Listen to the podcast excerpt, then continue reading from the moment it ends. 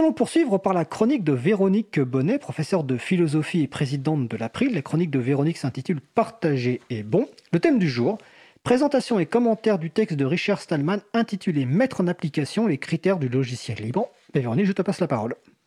Alors précisément, Fred, quand on regarde hein, ce titre et quand on regarde aussi les intertitres de cet article que Richard Stallman a écrit en 2015, on a l'impression qu'il est réservé aux informaticiens, qu'ils soient déjà libristes ou en voie de le devenir, parce que le texte parle de paquets logiciels, de séquences de code, compilateurs, de distro GNU Linux, ça veut dire distribution, de périphériques, de pages web, de greffons et de blobs.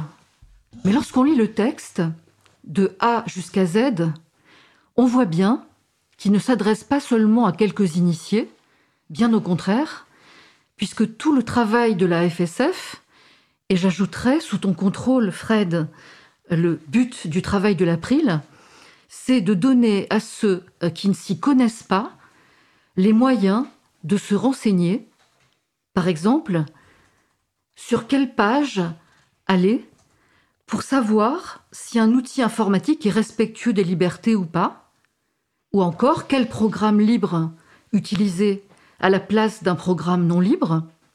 Et comme des logiciels nouveaux apparaissent, le mouvement du logiciel libre a besoin d'être réactif, d'être rigoureux, précis, pour examiner si un programme valide ou non les quatre libertés qui respectent la personne humaine.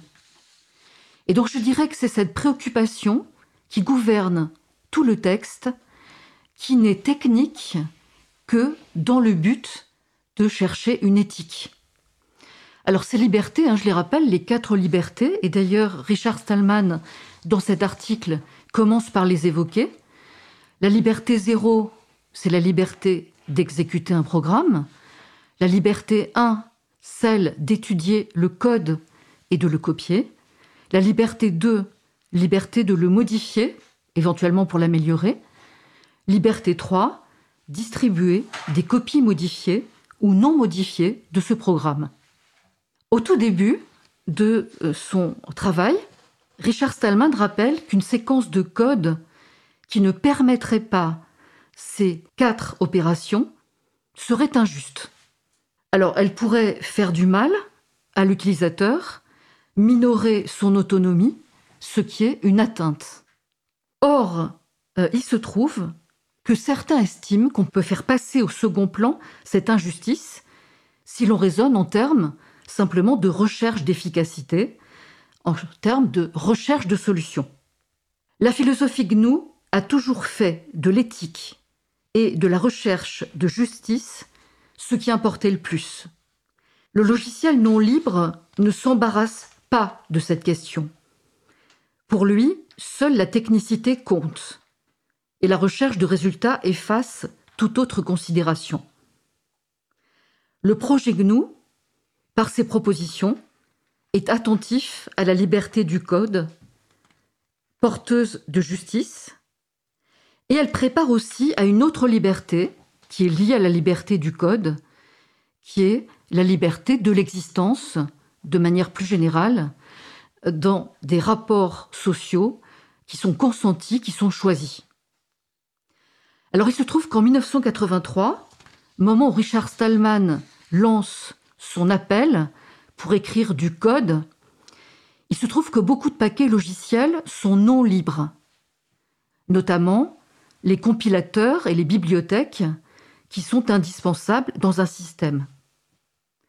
Il se trouve que le premier système d'exploitation entièrement libre sera constitué par GNU complété par le noyau Linux, après sa libération, permettant le dispositif GNU Linux. Mais alors, que penser de systèmes mixtes Que penser des fameuses distributions?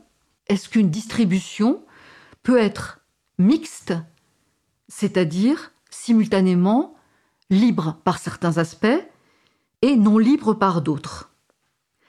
Alors par exemple, euh, certains dont Richard Stallman dit qu'ils ont fait le mauvais choix, sur une plateforme non libre, peuvent utiliser des logiciels libres. Ceci peut rendre service à ces utilisateurs qui sont soit mal renseignés, soit euh, qui ont fait un choix euh, pour des raisons d'efficacité.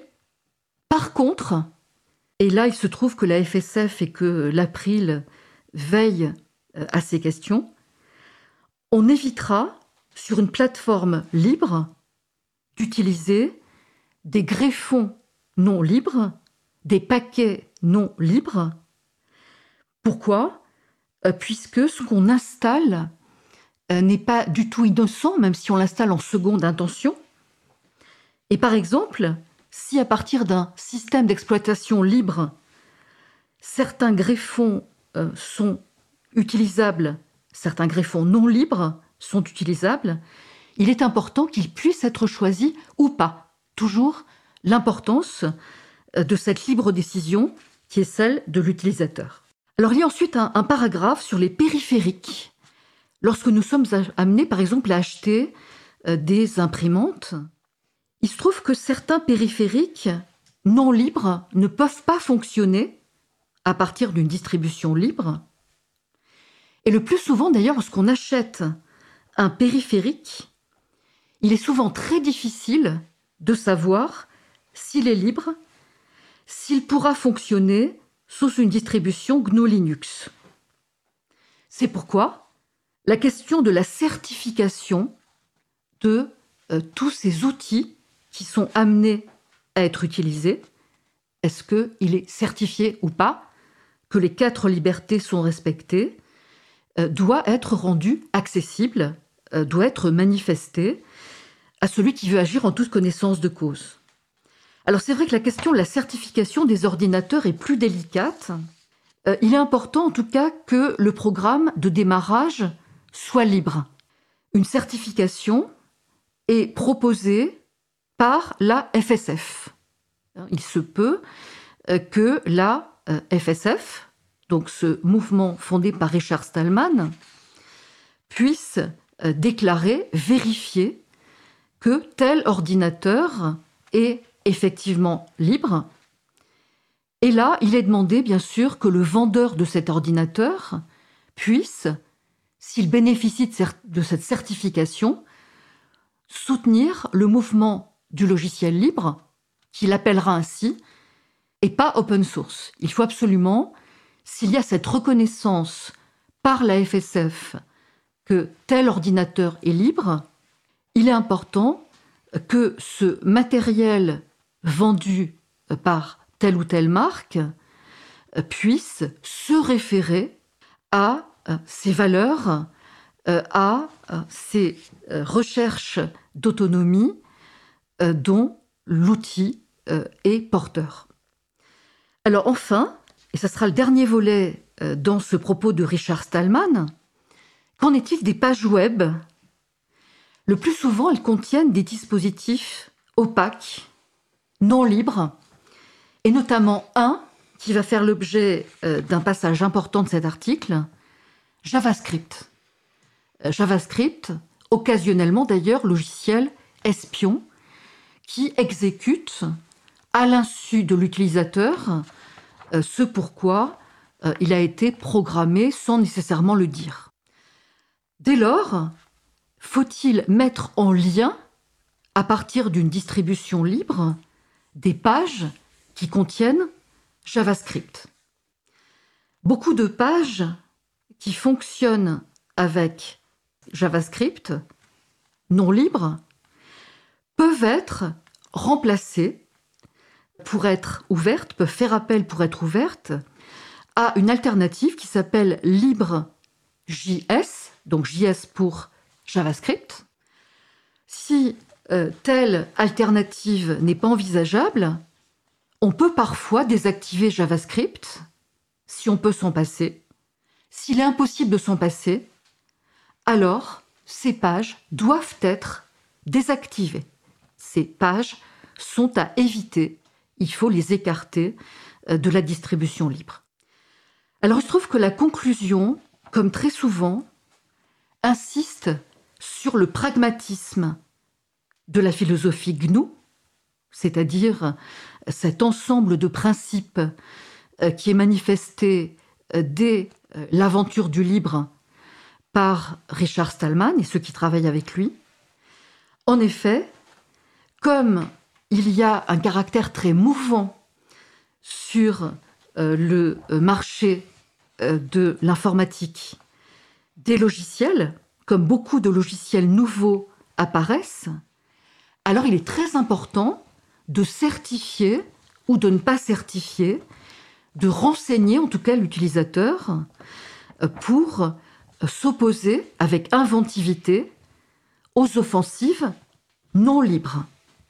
Et donc, la tâche est constamment d'expliquer, déchiffrer, rendre accessible. La philosophie GNU n'est pas ésotérique. Elle ne s'adresse pas à des initiés. Elle se veut, c'est le terme inverse, exotérique, c'est-à-dire tournée vers le dehors.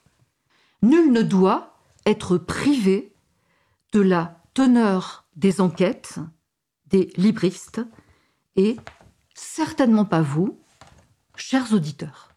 Ben écoute, merci Véronique. Donc c'était la chronique de Véronique Bonnet, professeure de philosophie et présidente de l'April. Donc il commentait un texte de Richard Stallman intitulé Mettre en application les critères du logiciel libre hein, que vous trouverez sur gnu.org, gnu.org. La traduction en français étant assurée par notre groupe de travail TradGNU qui a pour but de présenter l'informatique libre et la philosophie GNU en français que vous pouvez évidemment euh, rejoindre. Merci Véronique, c'était un plaisir de faire cette chronique à nouveau au studio. Et puis on se retrouve bientôt pour enregistrer d'autres chroniques et peut-être en direct. Belle journée à toi. Belle journée, Fred.